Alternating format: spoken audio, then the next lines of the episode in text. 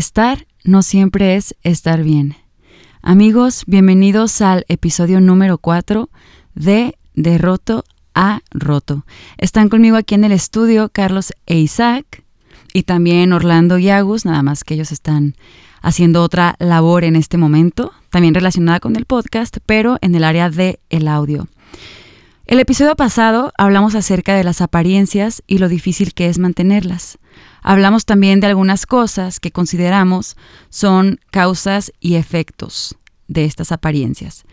Precisamente el día de hoy queremos hablar de un tema que creemos es una consecuencia y parte de la serie Lo que no se ve, no se pregunta. Así que sin más, entremos de lleno a este episodio.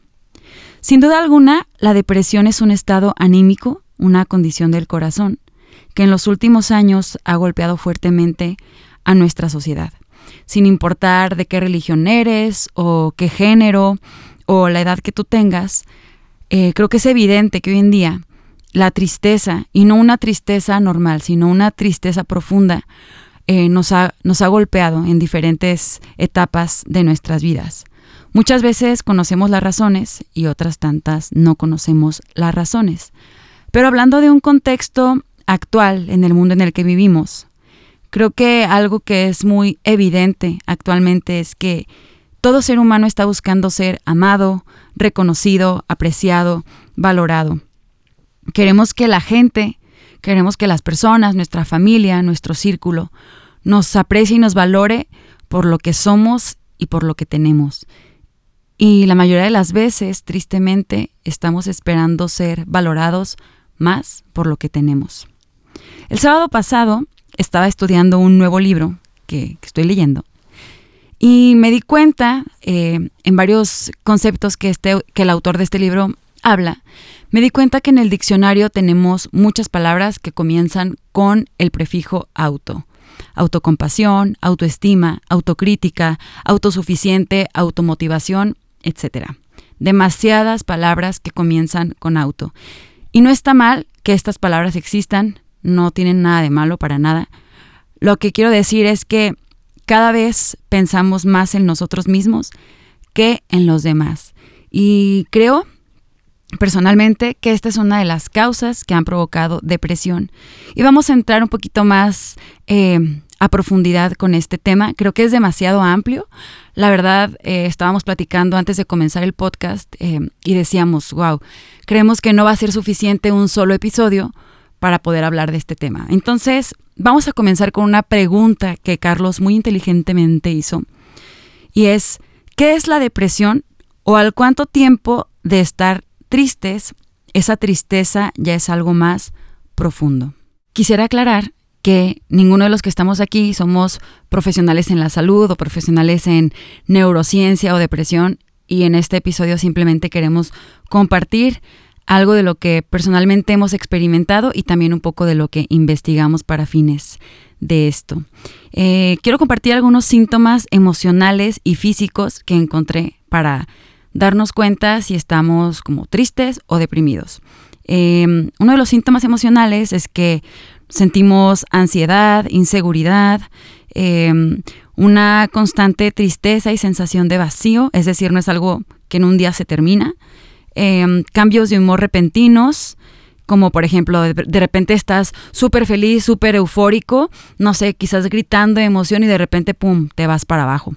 Sentimientos de culpa, enojo, frustración, eh, pesimismo, pérdida de interés por las cosas, mala memoria, incluso ya como yéndonos un poquito más profundo, pensamientos autodestructivos y suicidas también son parte de los síntomas emocionales. Y pues como síntomas físicos que quizás hayas experimentado también algunos de estos, puede ser el insomnio o dormir en exceso, el estar muy cansado o sentirte débil, comer en exceso o comer poco, no sé, cómo de repente sientes como la necesidad de para llenar un vacío comes, comes, comes, comes, em, dolores de cabeza, problemas digestivos y en fin, em, síntomas físicos también hay demasiados. Pero entonces volviendo a la pregunta de en qué momento la tristeza se considera depresión o al cuánto tiempo de estar tristes ya se considera que estás en un estado depresivo. Y para esto Isaac nos va a explicar un poco. Sí, es, es una pregunta interesante. Nos pusimos a investigar un poco acerca de esto y descubrimos que se puede llegar a considerar depresión después de las dos semanas de tener esta tristeza y puede llegar incluso a durar, dependiendo de la depresión, porque hay varios tipos, puede llegar incluso a durar semanas, meses eh, y en casos más severos hasta años. Entonces, nos dimos a la tarea también de investigar algo de estadísticas sobre la depresión. Nos metimos a la página de la Organización Mundial de la Salud y encontramos que la depresión es reconocida o la conocen como un trastorno mental y también como una enfermedad. Uno de los datos más interesantes es que la depresión es un trastorno mental frecuente. Se calcula que afecta a más de 300 millones de personas en el mundo. Eh, otro segundo, segundo dato interesante es que la depresión es la principal causa mundial de discapacidad y enfermedad en el mundo. Así también nos dimos a la tarea de investigar un poco de qué, qué dice la ciencia y nos encontramos con un artículo interesante de la Universidad Autónoma de México que básicamente eh, parecería que la ciencia aún no se pone del todo de acuerdo en cuanto a las causas exactas que propician la depresión, si es causa química o es una causa biológica. La verdad es que está súper interesante lo que nos compartiste. Yo eh, desconocía completamente estas estadísticas, creo que el número es demasiado grande y quizás hasta me atrevería a decir que puede ser mayor, ¿no? A lo que está reportado, no sé ustedes qué opinen. Y eh, también, bueno, leyendo un poco, Creo que la depresión también puede darse por genética, estrés, eh, nuestra salud, las, hormonas. Eh, yo he descubierto que en mí la depresión ha tenido su raíz en el egoísmo. Esto no significa que siempre sea así, ¿no? Siempre hay diferentes causas. Pero para mí, Muchas veces el estar triste demasiado tiempo ha sido porque estoy pensando demasiado en mí. Estoy pensando en mi comodidad, estoy pensando en mi felicidad, en mis deseos, en mis gustos, en yo, yo, yo, yo. En que yo quiero que me atiendan, yo quiero que me den cariño, yo quiero que me dediquen tiempo, yo quiero, yo quiero, yo quiero. Y entonces cuando no recibo lo que yo quiero, es cuando llega la, depresión o la frustración. Otras veces también eh, me he encontrado triste o deprimida porque he dejado de encontrar sabor o sentido o propósito en lo que hago. Como que siento que algo me hace falta, como que ya no me desperté con la misma actitud o me dormí pensando, ay, este día no valió la pena o estuve todo el tiempo enojada, estuve todo el tiempo reclamando. No sé si les haya pasado a ustedes. Pues yo creo que definitivamente a todos nos pasa y así como hablábamos en el capítulo anterior, es algo que no se ve o se empieza a ver hasta que de plano ya es totalmente evidente que alguien está deprimido, porque se, nota un poquito la tristeza, yo creo, en, la gente, ¿no? Alcanzas a ver un poco en la mirada, en, el semblante. Pero yo creo que todos traemos cargando algo que nos, hace un poquito tristes. Y si estamos alimentando esa, esa misma tristeza, dándole vueltas una y otra vez, como decías, pensando en el yo, yo, yo, se hace mucho más profunda y ahí sí corremos el riesgo de, entrar en algo mucho más, este, más peligroso, ¿no? En donde nos autoconsuma. Sí, claro. Y obviamente también hay situaciones que no tienen nada que ver con egoísmo, que nos pueden llevar a estar deprimidos, ¿no? Quizás la muerte de un ser querido o perdiste a tu mascota. Yo ayer soñé que perdí a mi Teddy y yo no, me puse bien triste, me desperté, me desperté bien frustrada. Pero no sé, quizás el divorcio de nuestros papás, el ambiente social, no sé, en la oficina o el ambiente familiar hay siempre situaciones que nos pueden llevar a, este estado anímico, ¿no? Y el día de hoy a mí me gustaría que podamos también discutir, y a ti que estás escuchando esto, me gustaría como que dejarte con varias preguntas. Em, quiero, quiero preguntar, ¿está bien estar deprimidos o no está bien? Porque encuentro dos extremos, ¿no? Uno en el que la sociedad te dice que está bien sentirte como sea que te sientas, ¿no? Es como, estás feliz, vívelo, estás triste, vívelo, estás enojado, vívelo. Es como, eh, sea como sea que tú te sientas, eh, déjalo pasar, ¿no? Déjalo fluir. Y como tú decías, ¿hasta qué punto dejas que esa tristeza o que esa depresión se alimente? Pero también está esta otra parte de la sociedad que te dice que no exageres, que todos tenemos momentos difíciles y aún en ciertas religiones el hecho a veces de estar triste es como mal visto, es como que no, no puedes estar triste, esta es una condición, no sé, de debilidad, de temor y realmente es algo natural, pero hasta qué punto está bien estar, estar deprimido. Eh, yo creo que la depresión no es un estado que deba de retenerse, pero también creo que no es un estado al que se le deba de dar cuerda. Sí creo que es algo en lo que debes pedir ayuda y que no es algo en lo que debas de, de sumergirte. Cuando hablamos en el episodio 2 acerca de temporadas, entendimos que para todo hay un tiempo, ¿no? Así como hay un tiempo para llorar, hay un tiempo para reír. Y generalmente cuando estamos tristes o deprimidos tendemos a llorar bastante, ¿no? Y eso no es que esté mal, es como hay que vivirlo. Todo tiene un principio y debe tener un fin. Pero así como esa tristeza inicia, debemos de, de, ponerle fin, ¿no? Volviendo al punto de lo que te decía, que muchas veces encuentro que mm, la depresión se da por un estado en el que somos egoístas. Eh, yo me he dado cuenta que en el momento en que decido dejar de pensar tanto en mí y empiezo, ok, el día de hoy, ¿a quién puedo ayudar? O el día de hoy, ¿a quién de mis familiares no he visitado? ¿O quién de mis amigos puede necesitar ayuda? Y en vez de pensar en mí, me pongo a buscar a alguien más para decir, voy a, voy a utilizar toda esa energía o todos esos pensamientos que estaba usando para autocompadecerme, porque al final siento que tiene cierta parte la autocompasión. En lugar de eso, voy a voltear a ver a los demás y voy a ver en qué puedo ayudar o en qué puedo beneficiar, ¿no? A mi, a mi entorno. Porque además es súper aburrido nada más estar pensando en uno mismo y en cierta manera pues hasta se pierde más el tiempo, ¿no? Hubo un tiempo de mi vida, te lo quiero compartir, hace no tanto tiempo, en el cual yo pasé por una etapa lo puedo decir así, como muy depresiva. No sé si han escuchado esta película que se llama Intensamente. Como hay cuatro personajes que representan eh, cuatro diferentes personalidades, ¿no? Hay una personalidad que es la monita azul que se llama tristeza. Pues hubo un tiempo que yo estaba tan triste, tan triste, que Orlando, mi, mi esposo, me decía que yo era tristeza.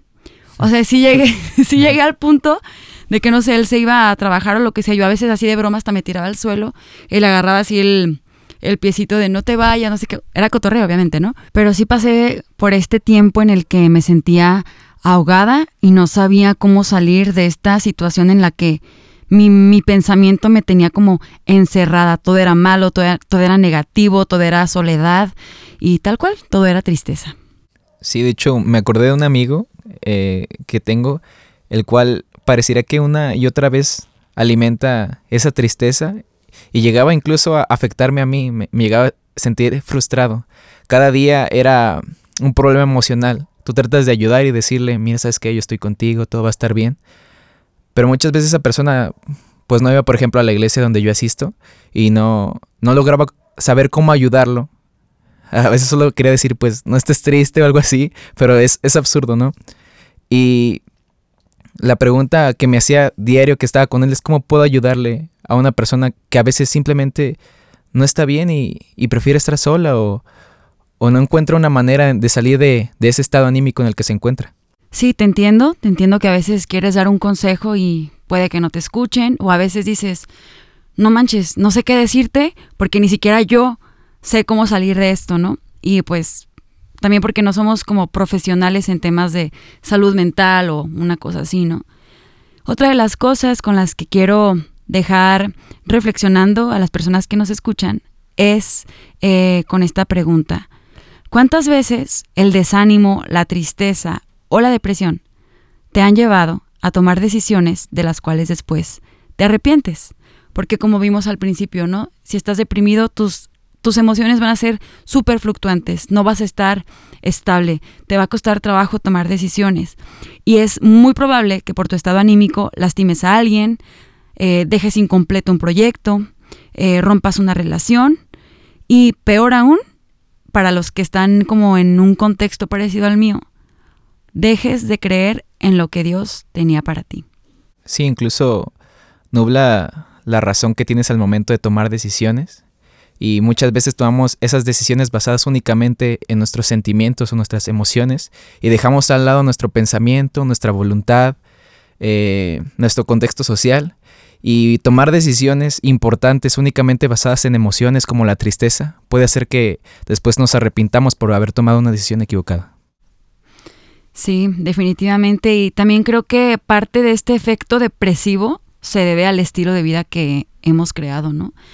queremos las cosas rápidas y muchas veces también fácil porque, la neta, siendo bien sinceros, muchas veces no nos gusta esforzarnos por alcanzar algo.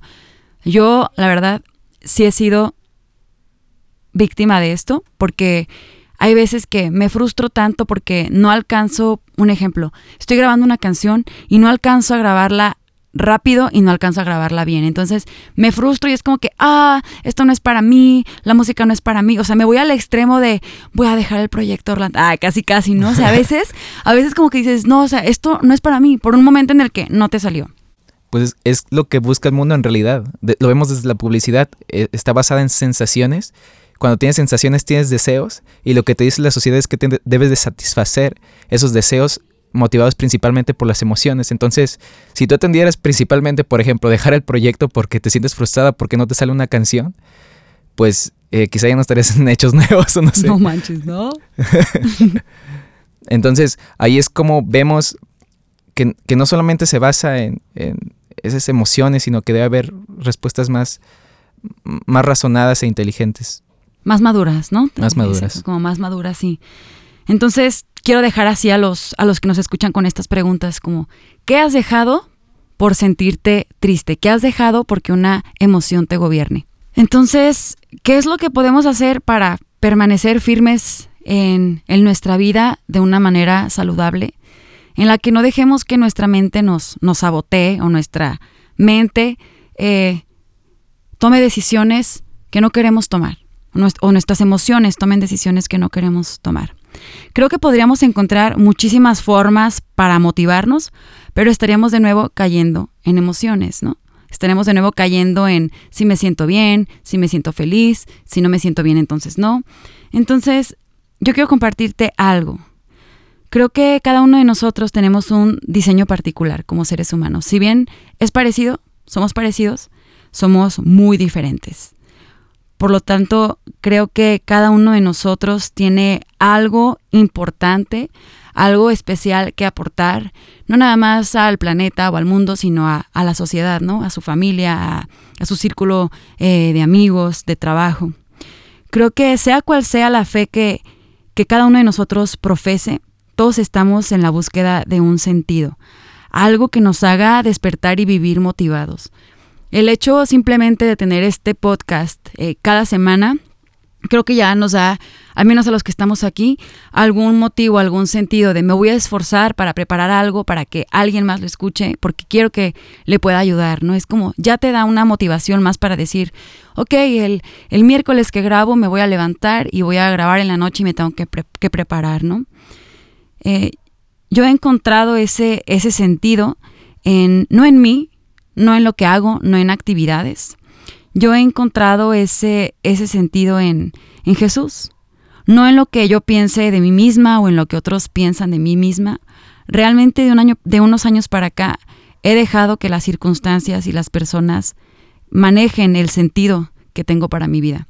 Aún yo misma me he quitado ese permiso de decir, yo manejo mi vida, yo le doy el sentido a mi vida. De verdad, he encontrado un constante deleite en Jesús y no en decir, ah, tengo que ir a la iglesia, ah, tengo que cumplir con esto, tengo que agradarle porque es Dios. No, no, no, no. He encontrado un sentido simplemente en escuchar quién Él dice que yo soy, en entender cuál es su propósito para mi vida, que va mucho más allá de hacer o no hacer las cosas. Sí, así como tú, también pude encontrar mi propósito en Dios. Y a través de, de estos meses ha resonado una, una frase muy, muy fuerte en mi cabeza que dice, sé tú a través de Dios. Al menos eso lo, he aplicado mucho a mi vida. Y comprendí que Dios respeta tu individualidad, eh, tu singularidad como persona y te permite ser tú, pero incluso mejor a través de, Él. Y eso ha llevado mi vida a encontrar ese propósito y a, y a poder encontrar mi andar diario en la vida también he encontrado muy buenos amigos y si algo me gusta de ser amigos es que es que puedes ayudarlos y por mucho tiempo me di cuenta que los ayudaba de manera equivocada. Eh, pero llegó un momento en mi vida que entendí que, que yo debo de ser menos y que ellos deben de ser más. Y esto me, me recuerda a un, a un versículo bíblico que es en Romanos 12:15, que dice alégrense, perdón, con los que están alegres y lloren con los que lloran. Y eso me hizo entender que muchas veces ser amigo no se trata de tener las respuestas correctas o los consejos correctos o acertados para la situación que estás pasando, sino que simplemente eh, se trata de estar, de acompañar y eso quizá muchas veces significa mucho más que una palabra o un consejo. Saber que tengo una persona que me está apoyando, que está conmigo, es muy importante. Y a mí, como amigo, que alguien haga eso es suficiente a veces. Y yo he visto que muchas veces solamente hacer eso es mucho más significativo que hablar o demostrar que quizá yo puedo ser sabio, sino que a veces solo se trata de estoy contigo y aquí me voy a quedar. Así es.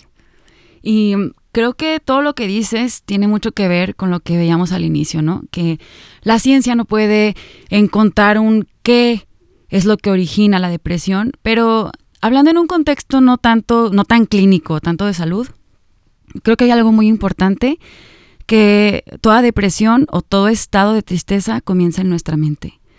Comienza en qué, qué estamos alimentando, en, en lo que pensamos, qué es lo que estamos creyendo, qué es lo que estamos pensando no nada más de nosotros, sino de los demás. Y hacer este cambio en nuestra mente creo que es lo que lleva a que podamos tener cambios en nuestra vida, ¿no? Estados de ánimo en este caso. Y hablando de mi experiencia personal, como les decía hace unos momentos, a mí el conocer a Jesús me ha hecho como que cambiar muchos paradigmas, muchos mitos, muchas creencias que tenía en mi mente y ahora comencé a llenar mis pensamientos de lo que él dice, de lo que él piensa. Hay un, una cita que a mí me encanta, me encanta, se me hace súper padre porque me identifico mucho.